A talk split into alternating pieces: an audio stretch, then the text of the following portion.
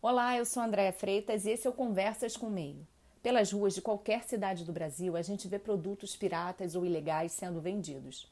Na internet também são oferecidos aos montes. Para falar sobre como enfrentar esse desafio, eu converso com Edson Vismona, presidente do Fórum Nacional contra Pirataria e Ilegalidades. No nosso papo, ele aponta as perdas para a economia brasileira, que deixa de arrecadar bilhões em impostos todos os anos. E não só o contrabando e a pirataria geram essas perdas. A arrecadação também é afetada, por exemplo, quando há uma importação legal de produtos registrados a preços menores do que o realmente pago pelo empresário. O produto custa 100 dólares, por exemplo, mas é importado como se custasse 10 dólares. A isenção da cobrança do imposto de importação em compras até 50 dólares nos marketplaces também é criticada por Edson, que considera essa uma prática injusta. E ele fala ainda sobre o temor de a reforma tributária, que está nas mãos do Senado, aumentar os impostos sobre o consumo e, com isso, incentivar o mercado legal que já não paga qualquer tributo. Fique aqui comigo e assista Conversas com o Meio.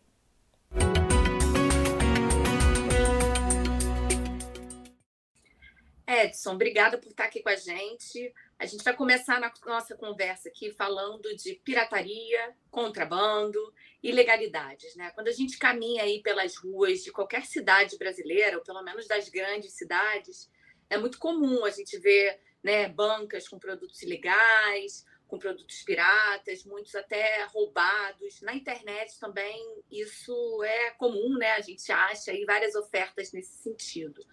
Qual é a situação do Brasil hoje em termos de pirataria, contrabando e ilegalidades? É, bem, é, é uma satisfação estar com vocês. Infelizmente, o Brasil é um grande mercado para a ilegalidade. É para a legalidade, um país de dimensões continentais, com uma, mais de 200 milhões de habitantes. Então, é um grande mercado para o legal e para o ilegal nós atraímos muito a atenção daqueles que querem operar na ilegalidade. Basicamente, não pagando imposto, não respeitando qualquer direito de propriedade intelectual, não tendo nenhuma preocupação com normas técnicas, querem ganhar dinheiro fácil. E eles encontram no Brasil, infelizmente, um grande mercado. Então, aí nós somos é, é, é, objeto né, de ações do contrabando, da pirataria, da falsificação, da contrafação, de fraudes.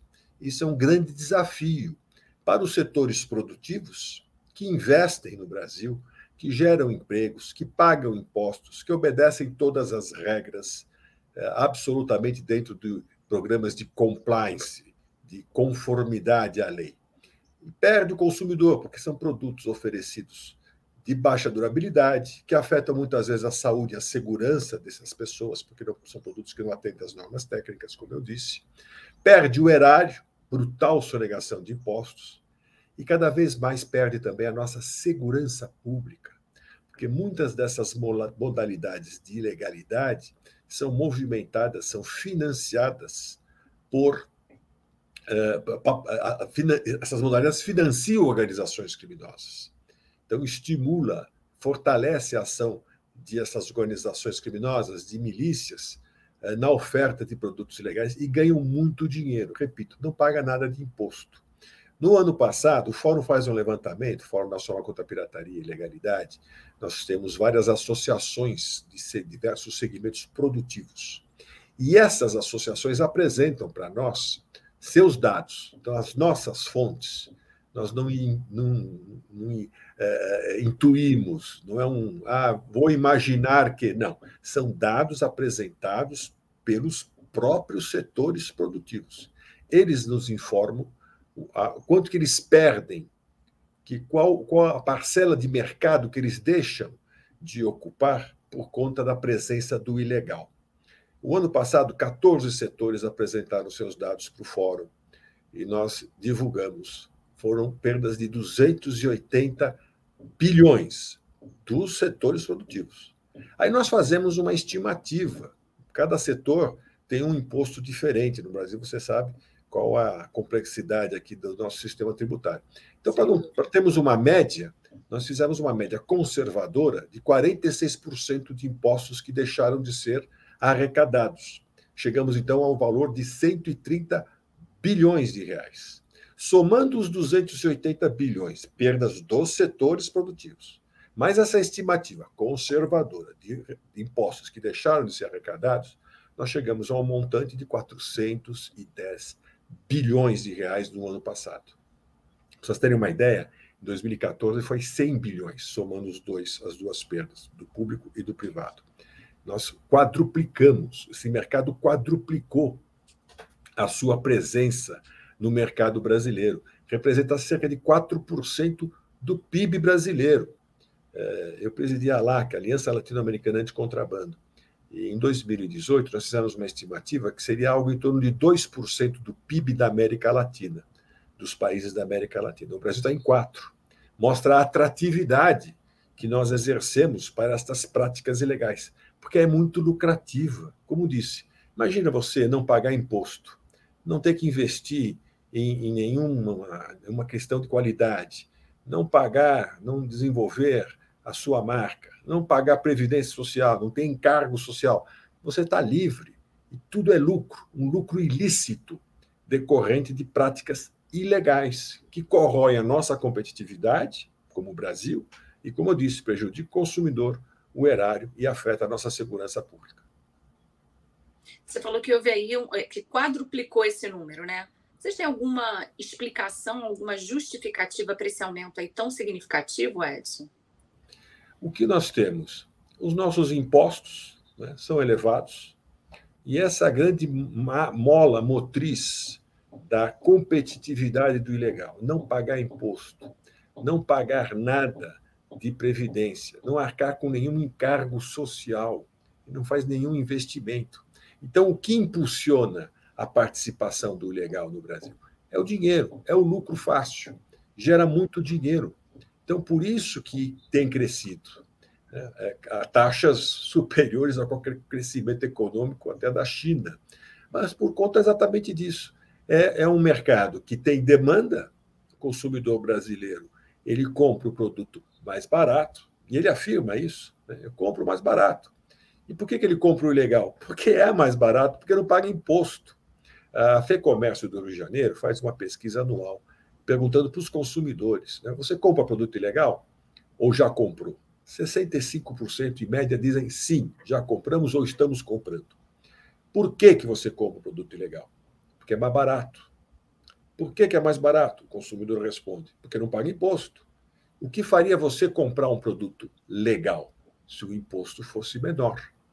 Então, aí é que está o porquê do estímulo pela diferença brutal de preços. Você tem uma ideia: cigarros, que é o produto mais apreendido, mais contrabandeado. O cigarro contrabandeado, vindo do Paraguai, ou produzido no Brasil, porque nós temos indústrias uhum. chamadas devedoras contumazes que produzem o cigarro dentro do Brasil, falsificando marcas paraguaias, porque são as mais vendidas. Então, a demanda atrai essa oferta. Consumidor pede o cigarro paraguaio porque é mais barato. No Paraguai, o cigarro paga de 13% a 22%, se pagar. No Brasil, é de 70% a 90%. Veja, não pagar imposto de cigarros no Brasil é uma atração fortíssima para o consumidor, porque ele vai encontrar um, um produto muito mais barato. E ele compra o cigarro, ele chama estrangeiro. Né? Então, tem lugares no Brasil, nas grandes cidades, que se você procurar um cigarro brasileiro, cigarro nacional legal, você não encontra. Por que não encontra? Porque aquele ponto de venda, ele vai afirmar, e nós temos várias pesquisas sendo feitas, que foram feitas até documentários, perguntado para o dono do bar, do boteco, por que, que você não tem cigarro nacional? Porque o consumidor não procura. Ele já vai direto no cigarro ilegal, no contrabandeado, no, no falsificado do para que falsifica a marca paraguaia, porque é mais barato. Essa atração, essa é a demanda que atrai oferta. É um fator econômico criminoso inegável. É indiscutível. Quem negar isso, nega uma lei óbvia, é como negar a lei da gravidade. Não tem como negar. Todo o imposto é incorporado no preço final do produto. Não tendo imposto, o preço fica mais barato e o consumidor é atraído pelo preço. Ele afirma isso e ele vai atrás do, do ilegal. Por isso que cresce tanto a ilegalidade no Brasil. A diferença de impostos é muito significativa. O caso de cigarros que eu, que eu comentei. No Paraguai de 13 a 20, aqui é de 70 a 90, dependendo do ICMS. Veja só a diferença. É brutal a diferença de imposto. E aí estimula, sim, o contrabando. Mas essa, essa carga tributária muito alta em cima do cigarro, ela tem, vamos dizer assim, um objetivo de saúde pública, de dificultar Sim. realmente, né, de tentar impedir que as pessoas consumam um produto que não faz bem à saúde, né? Esse é o objetivo. Agora, a minha dúvida é a seguinte: é, a venda desses, é, desses cigarros contrabandeados ou produzidos no Brasil falsificados, né? Foi o que eu entendi, né? Eles são produzidos aqui e embalados de alguma forma como se fossem os paraguaios. Isso é um outro problema, né? Que, que assim, por um lado você tem o imposto alto, que é necessário no caso do cigarro pra, por uma questão de saúde pública, mas por outro, como, como esse, esses produtos eles chegam, né? Eles são oferecidos. Onde é que está também a coibição que o Estado deveria fazer para que isso não aconteça? Seja a produção, a falsificação, seja a venda desses produtos que eu acredito que tenha, né, para você importar, para você oferecer corretamente dentro de uma loja, esse imposto também deve subir ou não. Estou falando uma besteira, Edson. Não, você não está é falando uma besteira. Não, você não está falando uma besteira, desde que. Você não está falando besteira. Você está falando uma coisa que, dentro de uma lógica, se nós fôssemos um mercado fechado. Então, se nós fôssemos uma ilha onde não tivesse a presença de contrabando, a sua lógica está perfeita. É o que muitos defendem. Né? Ou seja, eu aumento o imposto, diminuo a atratividade do produto. Por quê? Por quê? Porque o produto vai ficar mais caro. Se o produto fica mais caro, eu desestimulo a, a, a, o consumo. Óbvio, claro, evidente. Lei de mercado. Eu aumento o imposto, aumento o preço, diminui o consumo. Inegável isso. Isso serve para tudo. Se eu quiser diminuir o, a compra de celulares, porque eu acho que o celular faz mal para a saúde. Isso é uma outra questão que vamos ver questão do imposto seletivo. O celular faz mal para a saúde, então aumentar o preço do celular, aumenta o imposto. Aumenta o imposto, aumenta o preço, diminui o consumo. Perfeito. Esse é o mundo ideal, que não existe, especialmente no Brasil. Essa, é, esse mundo ideal, fantasioso, eu diria, ele é, incorre num erro brutal nós temos quem ocupe o lugar do mercado. Nós temos o contrabando, que ocupa o espaço do legal. Então, legal, eu aumentei o imposto, aumentei o preço, diminui o consumo. Do legal, do produto uhum. legal, porque é esse que paga imposto. O outro é o contrário.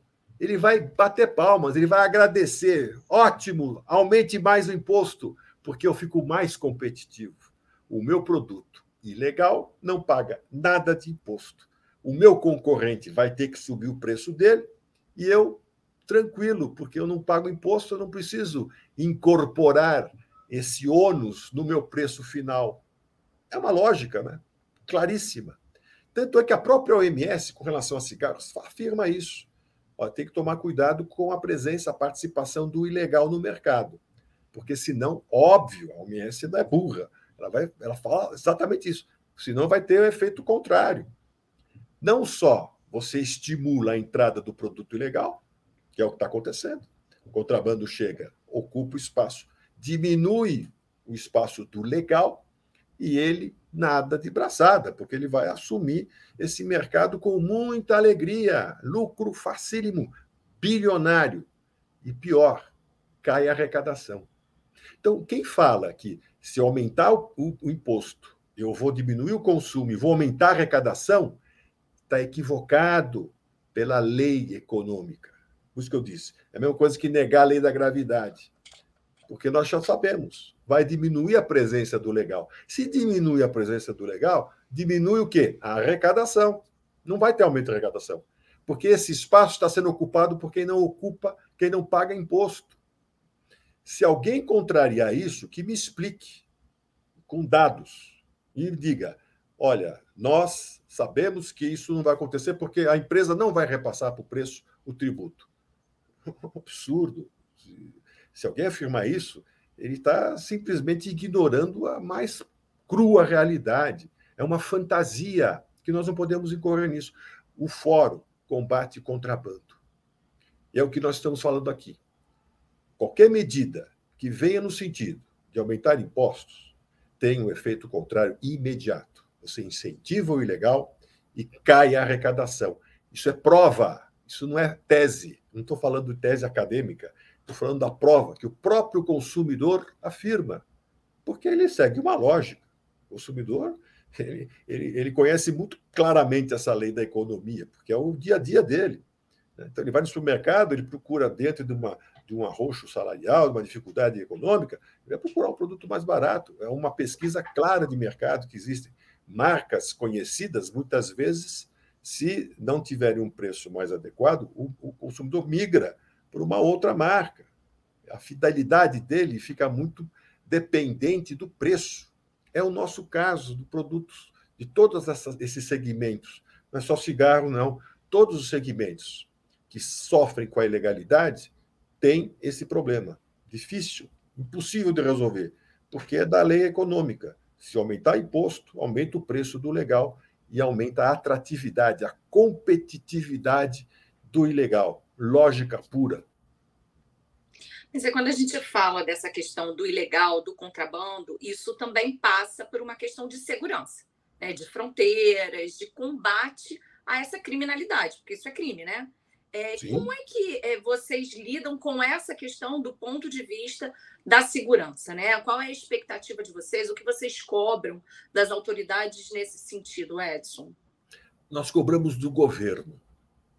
Porque entra governo e sai governo, nós temos uma situação muito difícil para as nossas forças de segurança pública e para a Receita. Contingenciamento de recursos na área de segurança. Então, nós temos um orçamento, todo ano é definido um orçamento pelo, pelo Congresso, mas o dinheiro que foi aprovado no orçamento não necessariamente vai ser gasto, vai ser investido. Vai para o final da, da ponta, para a aplicação desses recursos, porque ele é contingenciado. Então, do orçamento, uma parte é cortada. Geralmente era em junho, hoje está chegando cada vez mais cedo, né? Sai o orçamento já vem o contingenciamento. Ó, dos teus 10 bilhões, você só vai poder gastar 5. Aí em outubro, 4. Chega em dezembro, é 3. Acabou, vai cortando. Ora, se você não oferece os meios, por isso que nós não estamos falando aqui da autoridade, nós apoiamos a autoridade, porque ela precisa ter os meios para cumprir os seus, a sua finalidade. É óbvio também, é outra lei, enfim, sabe, fácil de entender. Se eu não tenho recursos, como é que eu vou aplicar os meus, os meus policiais? Eu não tenho dinheiro para pagar viatura, gasolina, não tenho dinheiro para pagar diária. Como é que eu vou exercer a minha missão sem os meios? Por isso nós defendemos, tem que ter a liberação de recursos para investimentos em tecnologia, eh, em diárias, questões financeiras, arcar com, com a, a, possibilidade de termos esses agentes policiais trabalhando efetivamente com os recursos que eles precisam receber. Né? Recursos humanos, então, nós defendemos os governos. Precisa ter concurso, por exemplo, a Receita Federal não tem concurso há 10 anos. Só tem gente aposentando. Aí você vai, vai cada vez mais ampliando as nossas obrigações dessas nossas forças policiais, da Receita Federal, sem meios. É injusto. E é injusto cobrar só das nossas autoridades policiais e Receita que elas, via repressão, sozinhas, diminuam a participação do ilegal, porque ela só pode atuar na oferta, que é a contenção, a apreensão, e tem batido recordes de apreensões.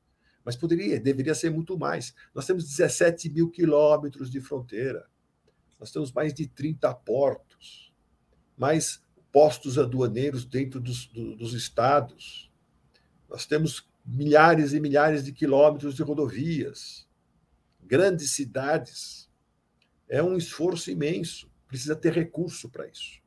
Então, nós temos que consignar claramente, defendemos que haja recursos para que as nossas polícias possam continuar cumprindo as suas missões.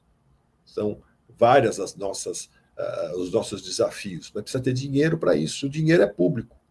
Né? Muitas vezes você percebe isso. Uma vez fizeram uma reportagem num programa né, jornalístico e muito, em termos assim, tem dramáticos. Olha que absurdo, o posto da Receita Federal fecha às seis horas da tarde, como se fosse um ato de omissão. Não é. O funcionário ele trabalha o período dele. Chega às seis horas, ele começou às oito. Ele chega às seis, ele vai embora. Agora, se o colega não vem porque não tem, não tem colega para render o horário dele e assumir o posto a partir das 18 horas, como é que você vai cobrar isso? Não tem recurso. Então, nós temos que ter recursos para que as ações sejam efetivas, operações permanentes. Nós falamos alguns mantras né, nessa área de combate à ilegalidade. De forma sistêmica, desde as fronteiras, passando pelas estradas, chegando às nossas cidades, tem que ter ações nas nossas cidades, identificando depósitos, rotas, contendo, diminuindo a presença do ilegal, a circulação de produtos ilegais, a distribuição de produtos ilegais. Isso é uma necessidade, óbvio. É um lado. A repressão. Temos que reprimir a oferta. Né? E sistemática, ou seja, sempre. Não adianta você fazer uma operação hoje, porque você tem recurso hoje. Então, eles aproveitam, claro, eles querem, querem prestar serviços. Então, vamos aproveitar o recurso que a gente tem hoje, a gente faz a operação agora. Mas nós não vamos ter para fazer é, outra operação em novembro. Não tem. No final de ano não vai ter dinheiro.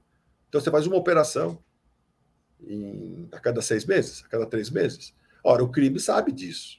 Então ele falou: opa, segura a turma aí, porque agora vamos tirar umas férias, porque eles estão fazendo a operação. Terminou a operação, ó, volta a tigrada, vamos embora. Solta o povo aí para vender, porque agora tá, não vai ter operação tão cedo.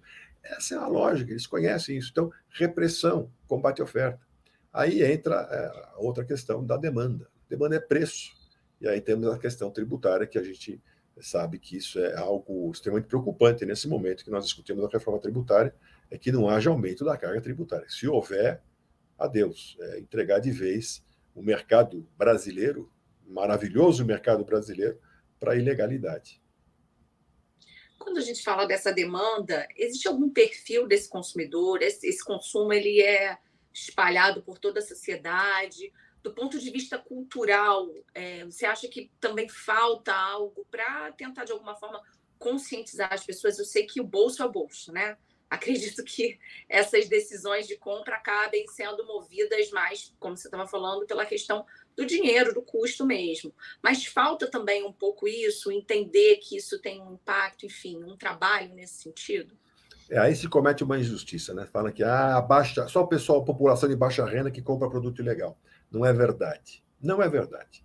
É evidente, o pessoal de baixa renda, necessidade, ele vai procurar o mais barato, porque é o que ele tem para gastar ali, para comprar, enfim. Então, claro. Mas alta renda, tem madames que compram uma bolsa uh, original, legítima, e quatro falsas. Por quê? Eu, eu vi isso, já vi isso constatado até em livros, não só no Brasil, mas fora do Brasil, né, esse, essa constatação.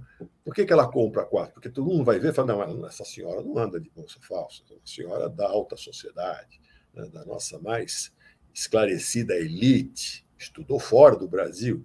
Mas qual o problema? Ela sabe que ela tem uma original, aí todo mundo vê a original, depois ela anda com vários modelos diferentes. Não, essa senhora está bem, olha, tem vários modelos de uma marca que custa mais de 20, 30 mil reais. Está podendo. Forma de mostrar a sua opulência. Né? Então, vale para tudo. Vale para a classe alta, vale para a classe média.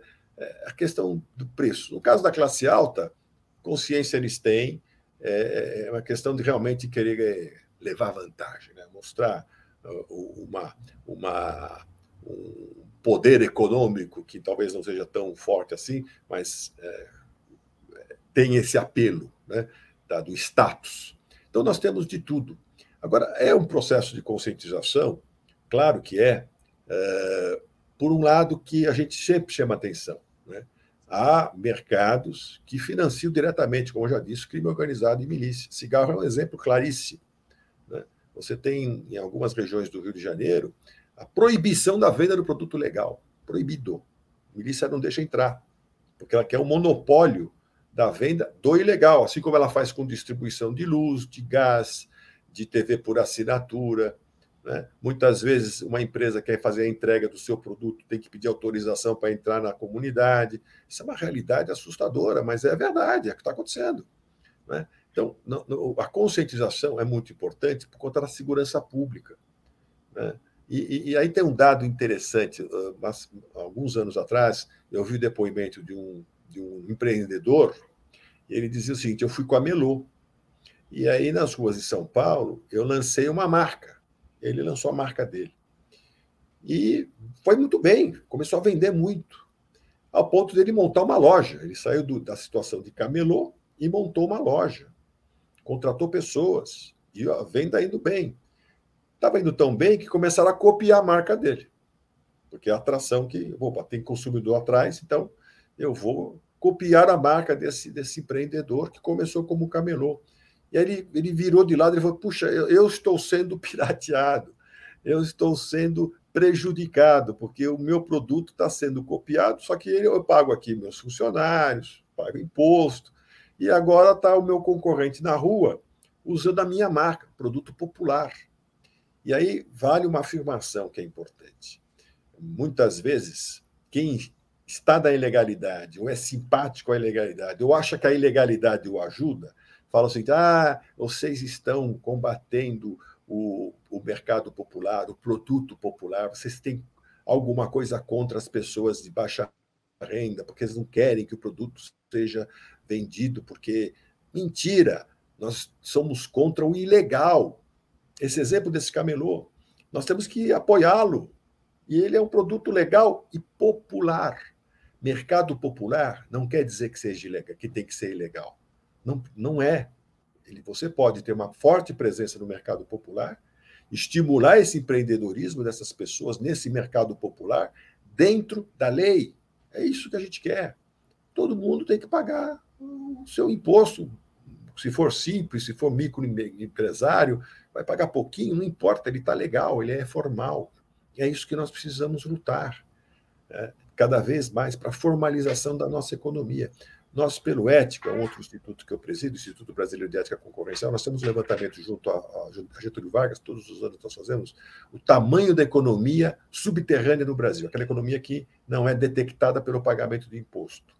O ano passado foi 1,2 trilhões, 1,3 trilhões de dinheiro que é movimentado nessa economia subterrânea não necessariamente ilegal, você tem um pedreiro nessa história, você tem as pessoas que uhum. prestam serviços e que não recolhem os impostos, mas que podem recolher minimamente, como MEI, não tem problema nenhum, ela vai estar legalizada.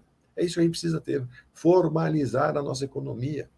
É muito dinheiro que também está sem, que não, que não passa no radar. Né? Então, é um esforço é, é contínuo de atrair o empreendedorismo para as vias formais é isso que faz um país crescer, é isso que faz um país ser desenvolvido. Não é a informalidade, é o mercado formal. Quando a gente fala nesses produtos, Edson, é, tem uma indústria né, por trás de boa parte disso tudo. Né?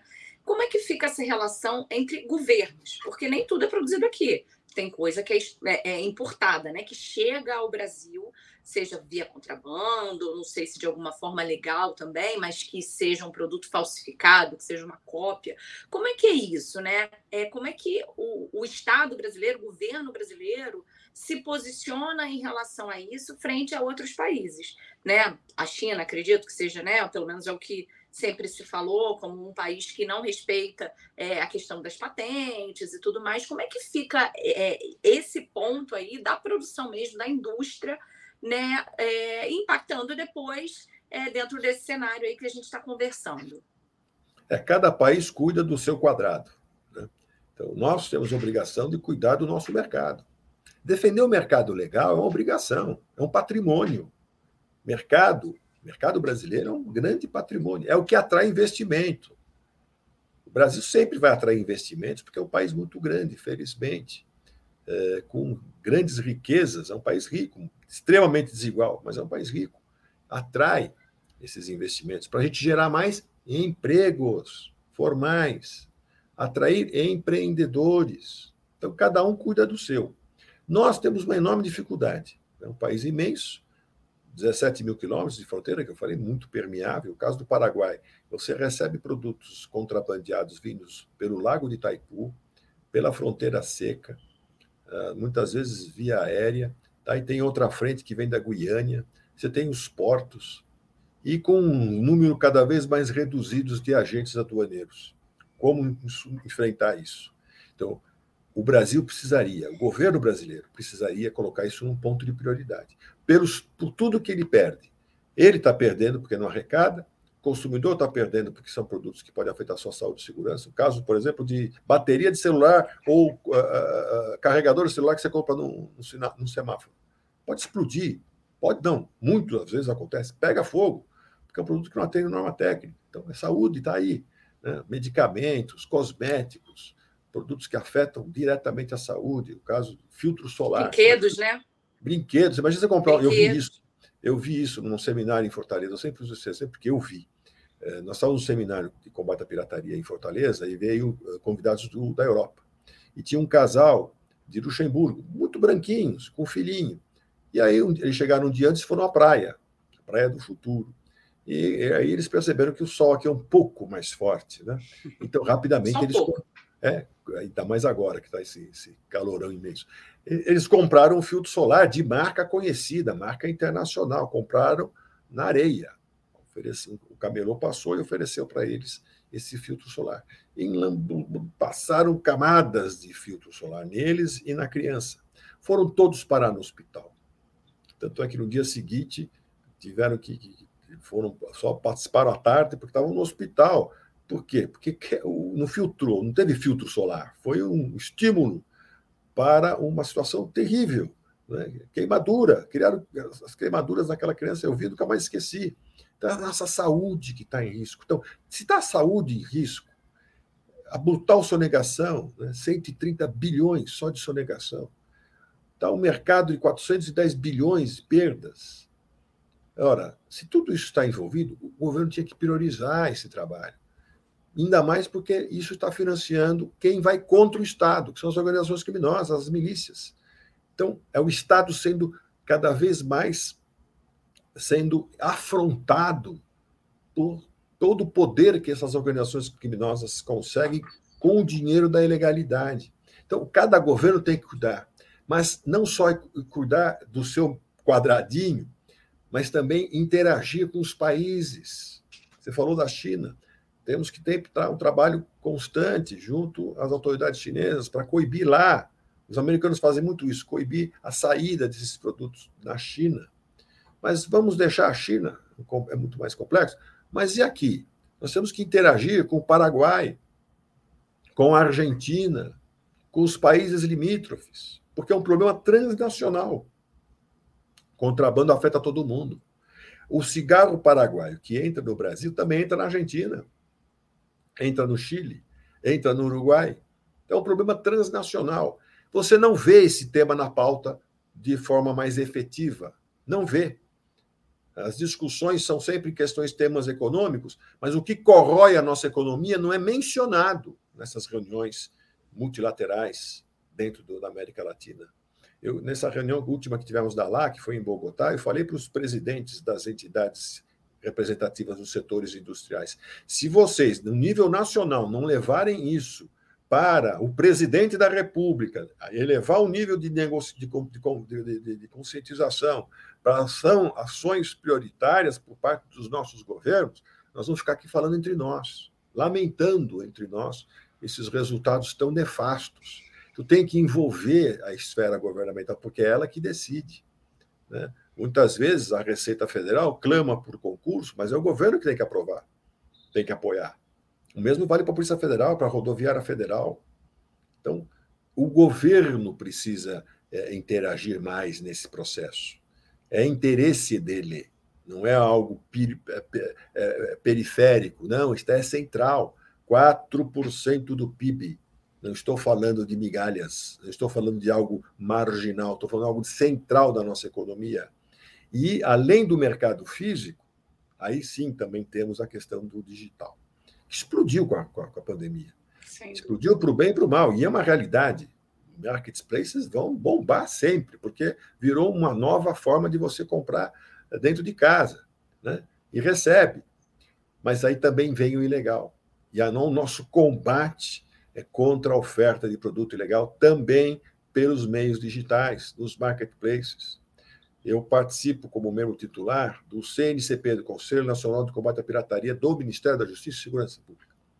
E eh, o CNCP lançou uma um guia de boas práticas para o e-commerce, solicitando a adesão dos marketplaces. Para o quê? Para que eles se comprometam a não vender produto que, que fira os, os direitos de propriedade intelectual, produtos falsos, marcas falsas, que não venda produtos que afetem a saúde, medicamentos, eh, não vendam armas, né? Eh, e exijam a nota fiscal. Coisas óbvias. Qualquer um tem que fazer isso.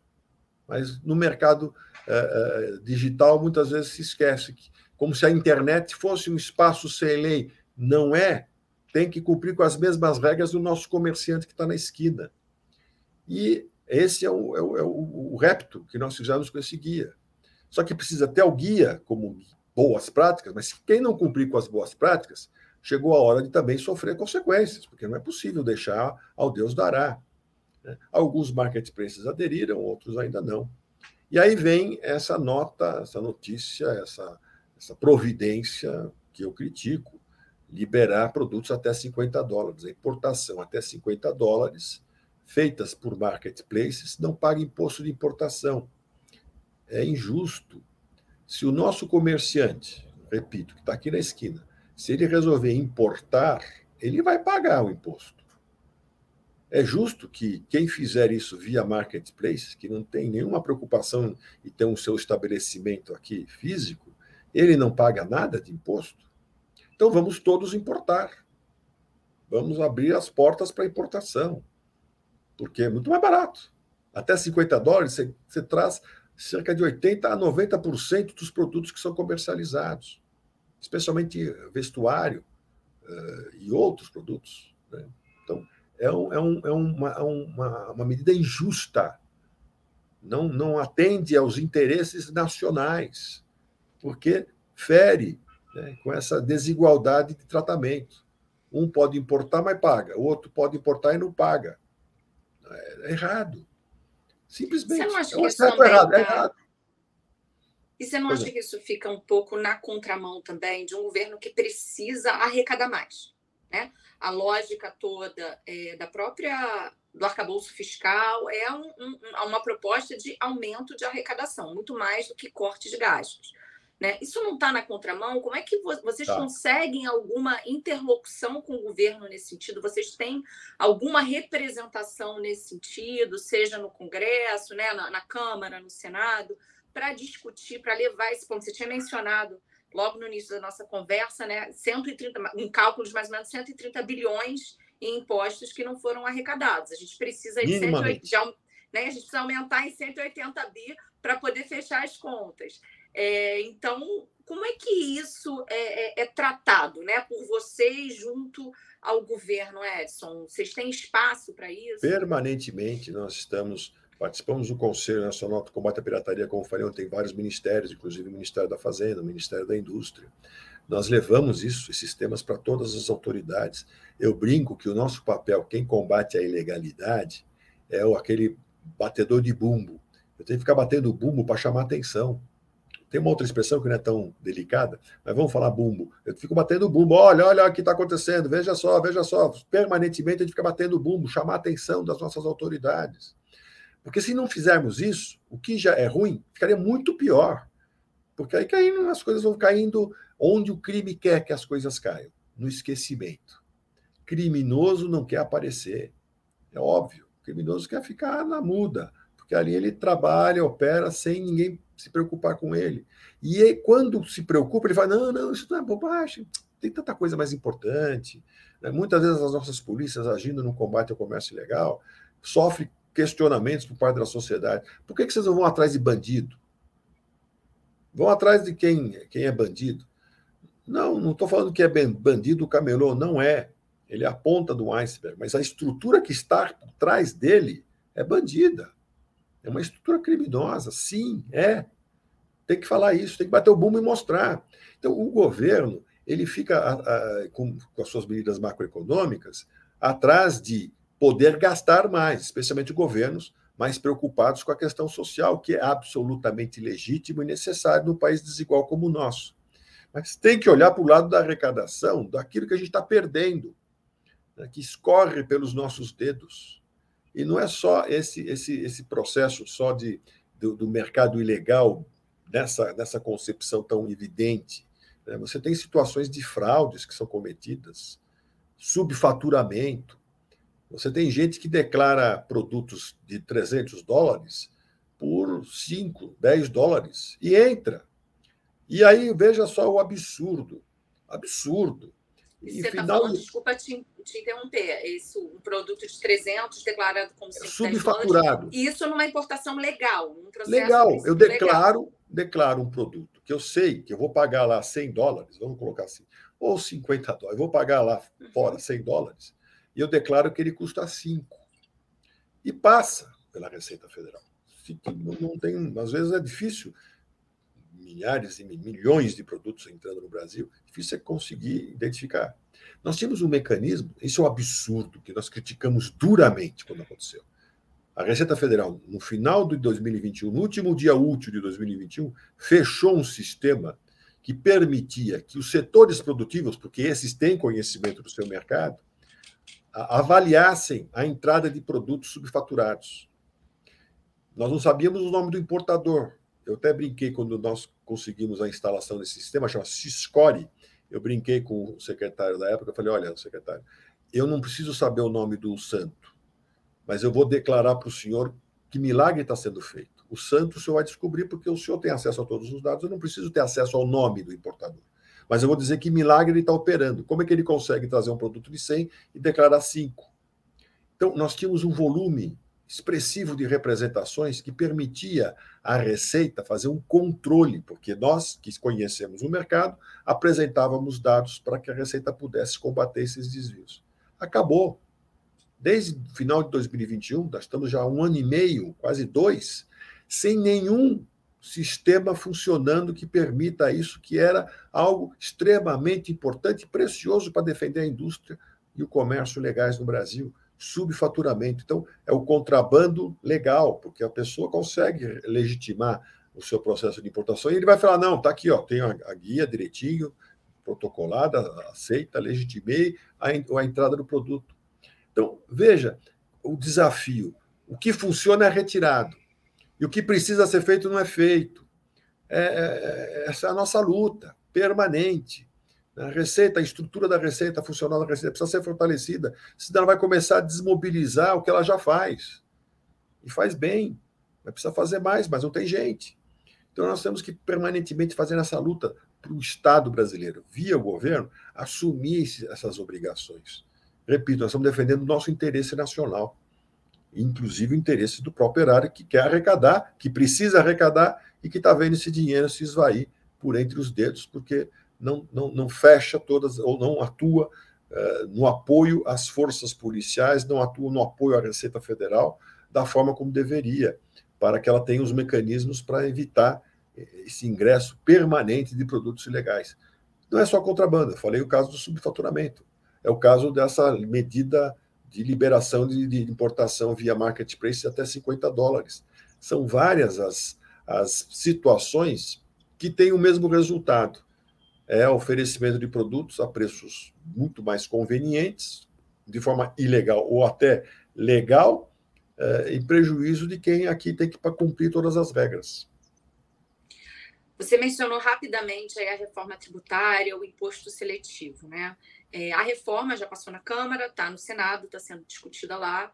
E uma das, das, medidas, né, um dos pontos criados aí nessa reforma, lembrando que essa primeira etapa é uma, etapa, uma etapa focada no consumo, né, é a criação desse imposto seletivo sobre produtos que atrapalham, né, que causam algum prejuízo, vamos dizer assim, à saúde ou ao meio ambiente. Né? Aí cigarro, mais uma vez, que a gente já falou, bebidas alcoólicas, tem a possibilidade de entrar também sobre agrotóxicos, fertilizantes, aí não bate o martelo, mas tem essa possibilidade também, né?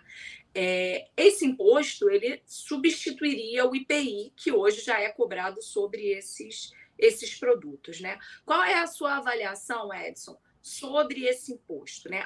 Ele, ele surge como é, uma tributação maior, é só uma substituição? Enfim, queria que você explicasse um pouquinho essa questão e o que isso pode causar é, dentro dessa lógica aí de possibilidade de aumentar, enfim, contrabando e tudo mais. Bem, a reforma tributária é um sonho nós sonhamos há 30 anos, pelo menos. Né? Temos que fazer uma reforma tributária. É um tema recorrente. É, chegamos ao ponto de termos a reforma tributária aprovada na Câmara, agora a discussão, é, uma, uma, reforma tributária substancial, né? estruturante. A minha preocupação é que estão vendendo o sonho, mas eu não sei se vão entregar esse sonho. Porque na aprovação da reforma, todo mundo falando, ah, vai simplificar a vida do contribuinte. Fantástico, nós sempre defendemos isso. Vai melhorar, ah, vai diminuir a carga tributária. Maravilha, isso para nós é, é música. Mas será verdade? Não sei. Ou seja, nós estamos é, vendendo algo, mas eu não sei se vão entregar aquilo que estão vendendo. Minha dúvida é essa. Nós temos aí um largo período de adaptação, primeiro. Segundo, uma série de leis que deverão ser regulamentadas, serão, deverão ser aprovadas para regulamentar o que está na reforma. Aí vamos entrar no inferno dos detalhes. Aí vamos ter uma alíquota normal e as exceções. Todo mundo já quer entrar, tá louca briga no, no, no Senado. Quem que vai ser exceção? A alíquota vai ser 25% ou 27%, a alíquota normal. E depois, quem que vai pagar menos? Está todo mundo querendo entrar na exceção, porque o meu setor é importante. Não, o, setor, o meu setor também é. Não, aquele, aquele gera emprego. Não, mas eles geram riqueza. Então, é uma discussão terrível, porque todo mundo quer entrar na exceção. Ninguém quer ficar na alíquota cheia.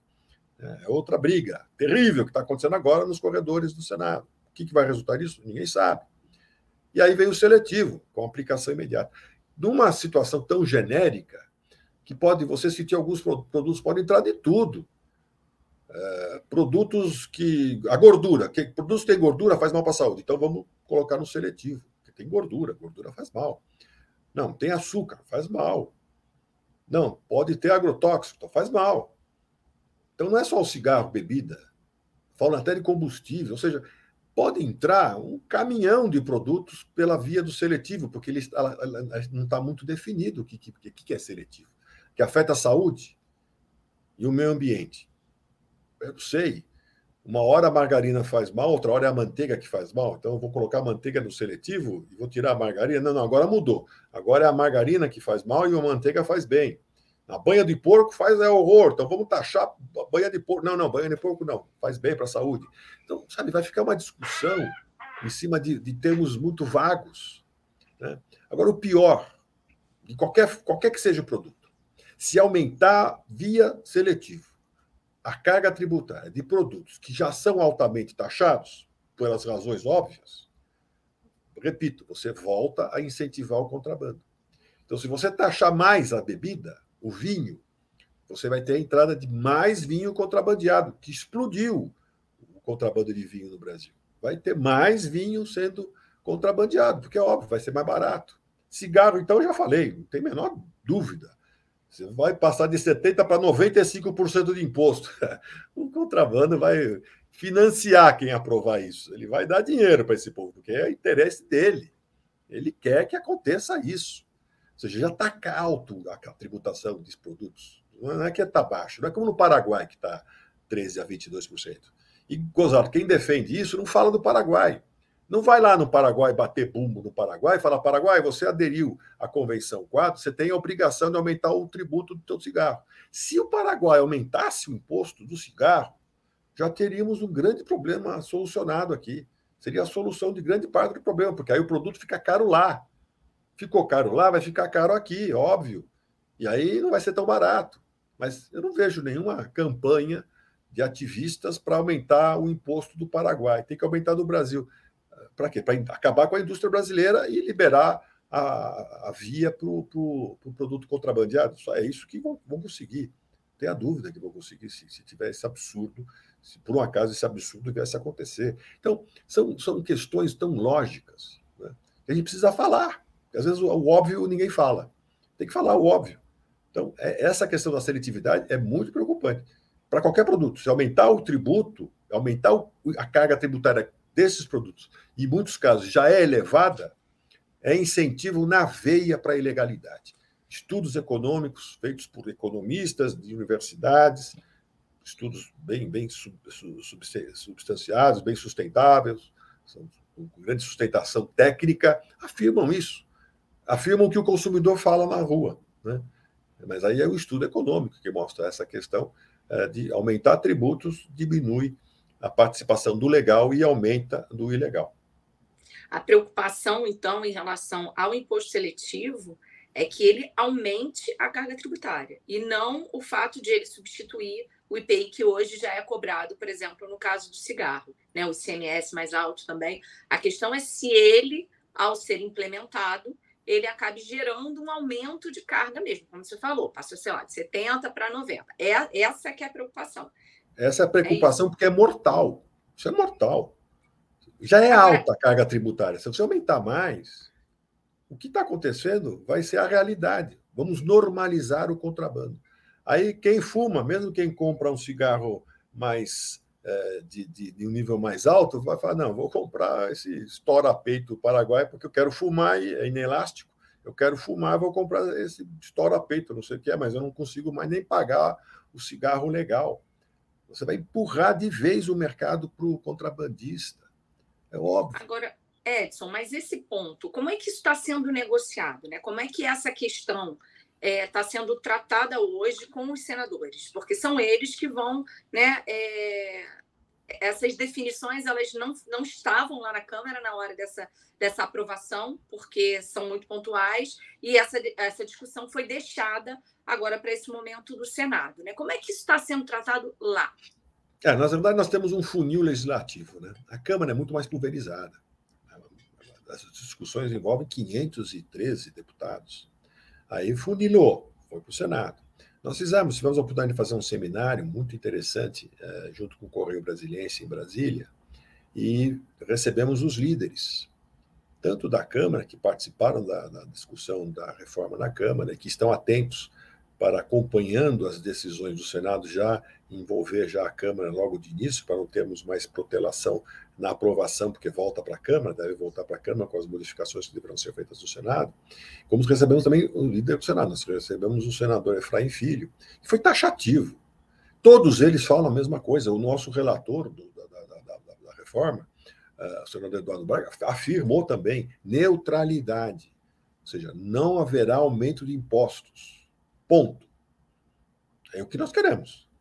É o que eu quero ver o resultado. Então, não haverá. Os relatores e o, senador Efraim, que é um grande articulador, extremamente competente, ele afirmou isso. Falou: não, não, não pode ter aumento de tributo. E o seletivo não pode também representar esse aumento. Ou seja, se criar o seletivo é para, no máximo, manter a carga tributária já existente. No máximo. Porque senão, acabou é um tiro no pé, de bazuca. Né? Não é de, de calibre 32, é um tiro de bazuca no pé do, do, do erário, porque vai deixar de arrecadar. Vamos entregar o mercado para o contrabando. Então, nós fizemos esse trabalho e foi muito receptivo. Repito, são pessoas inteligentes, é lógica. É lógica. Se não seguir a lógica, aí é difícil né, você argumentar. Quem não segue uma lógica uh, numa discussão fica difícil você. Né, a pessoa, você fala, isso é A, porque é A, tá aqui. É, é, a água é água. Não, não, a água não é água, porque a água é, tem outros elementos. Que discussão que eu vou ter? Tá bom, segue você com a sua razão. Infelizmente acontece muito isso no Brasil hoje. Né, todo mundo é dono da razão, falando extrema bobagens absurdas, mas cai na mídia e tem gente que lê as famosas fake news, lê e acha que aquilo é verdade. Mentira, um monte de mentira sendo dita então, uma situação tão complexa, né? mas os nossos líderes, a mensagem deles foi muito positiva. Não, não, não vai, vai ser neutro, não vai ter aumento de carga tributária. O difícil é avaliar isso depois, porque nós temos que fazer conta. Né?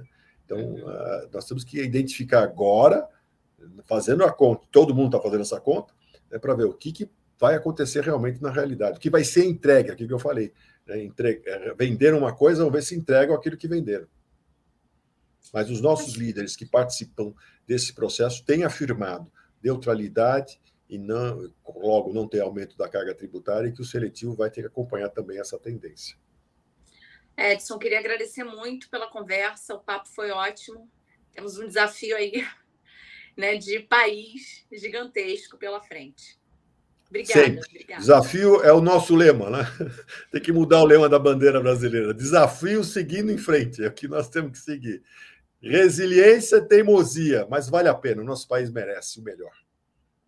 Muito obrigada, tá? Um grande abraço, obrigado. Abraço, até a próxima.